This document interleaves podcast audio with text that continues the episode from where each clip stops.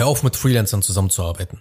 Reife Agenturen aber sourcen nicht out, sondern lernen Aufgaben zu delegieren. Herzlich willkommen zu einer weiteren Folge von Self-Scaling Business. In diesem Podcast erfährst du, wie du als Agenturenhaber mithilfe von Prozessen ein kosteneffizientes, profitables und auf Autopilot skalierendes Business aufbaust. Mir ist in den Gesprächen, die ich letzte Woche mit anderen Agenturenhabern geführt habe, eine Sache aufgefallen.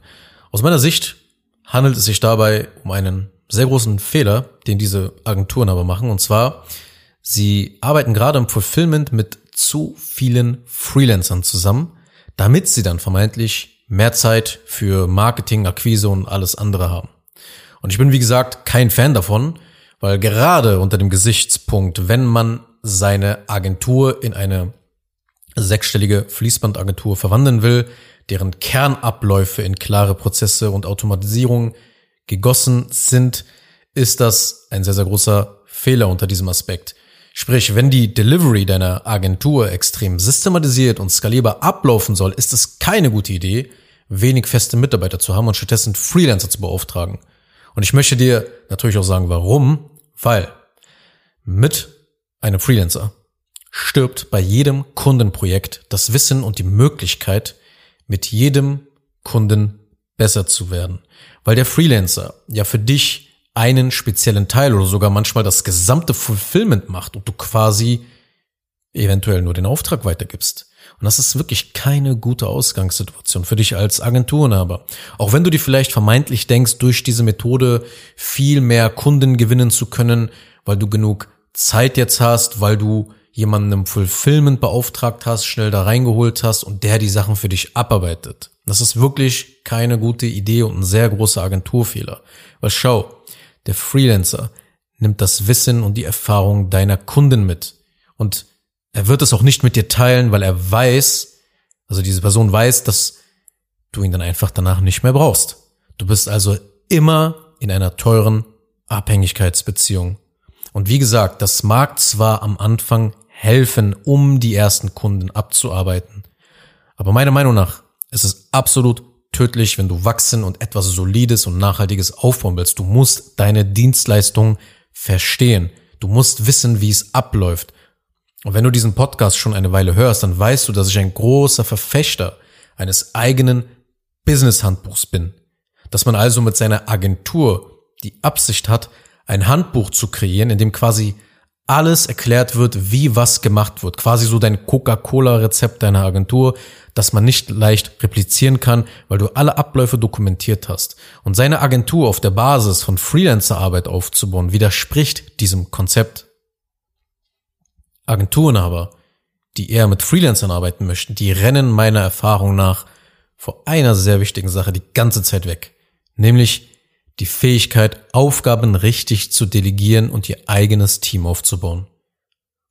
Willst du wirklich deine Agentur auf dem Rücken von Freelancern aufbauen, die ihr eigenes Business betreiben und vielleicht morgen beschließen, drei Monate Urlaub in Bali zu machen und die Welt zu erkunden?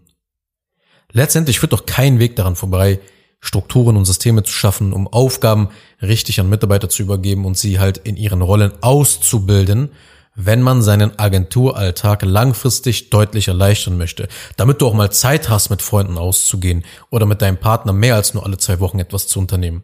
Deshalb bilde dein eigenes Personal aus.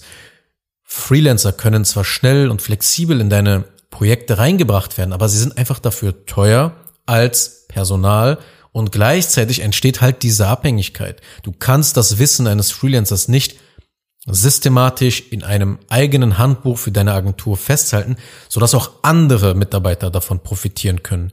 Weil in der Regel liefern dir Freelancer das, was du haben willst, aber du weißt nicht, wie sie es konkret umgesetzt haben. Das bedeutet, dass deine Agentur das Wissen und die Fertigkeit fehlen, um das Ergebnis selbst zu produzieren. Und das ist keine gute Ausgangslage für deine Agentur, um weiter zu wachsen und zu skalieren. Wenn du es ernst meinst, musst du diesen Weg hinter dir lassen und eigenes Personal einstellen, das von Grund auf ausgebildet wird von dir. Weil nur so können bestimmte Bereiche wie zum Beispiel Content-Erstellung oder Vertrieb oder das Onboarding ganzheitlich von deinem Team beherrscht werden. Auch wenn du nicht vorhast, deine Agentur groß zu machen, sollte deine Einstellung folgende sein. Zukünftige Führungskräfte für einen Bereich ausbilden. Weil einem Freelancer kannst du nicht so viel sagen wie einem deiner festen Mitarbeiter. Du kannst deinen Mitarbeiter selber formen, sodass er quasi extrem effizient darin wird, seinen Job auszuführen. Wird das länger dauern? Ja. Aber es zahlt sich langfristig einfach viel mehr aus, als nur auf Freelancer-Basis zusammenzuarbeiten. Immer wenn du die Nachfrage nach deinem Angebot nicht mehr bedienen kannst, du selber, dann solltest du einen festen Mitarbeiter einstellen. Und dann geht das ganze Spiel so weiter und so weiter. Wenn ihr dann zusammen mit der Nachfrage nicht hinterherkommt, nächsten Mitarbeiter ins Boot holen. Ein Freelancer aber mit reinzuholen sollte wirklich nur eine sehr kurzfristige Lösung sein. Du solltest also im Hintergrund Stellenanzeigen dann schalten oder Bewerbungsgespräche führen, weil es langfristig für deine Agentur dann nur das Beste ist. Und denk dabei bitte nicht, ja, Mitarbeiter kosten doch aber jeden Monat Geld. Ich will halt nicht diesen, diese Fixkosten jeden Monat haben. Und das ist letzten Endes vollkommener Blödsinn, den du dir dann da einredest. Weil wenn du keine höchstgradig inkompetente Person auf fachlicher als auch auf menschlicher Ebene in deiner Agentur einstellst, dann wird sie dir mehr Geld bringen, als dass sie kostet. Mitarbeiter bringen dir Geld oder sie bringen dir Zeit. Eins von beiden.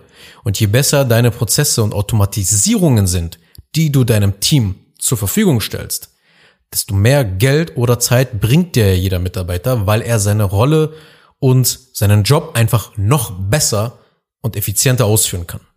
Also ich fasse mal schnell die wesentlichen Punkte zusammen, warum eben keine Freelancer. Also, Verlust des Wissens und der Erfahrung der Kunden bei jedem Projekt. Die Unmöglichkeit, das Wissen eines Freelancers in einem eigenen Handbuch für die Agentur festzuhalten.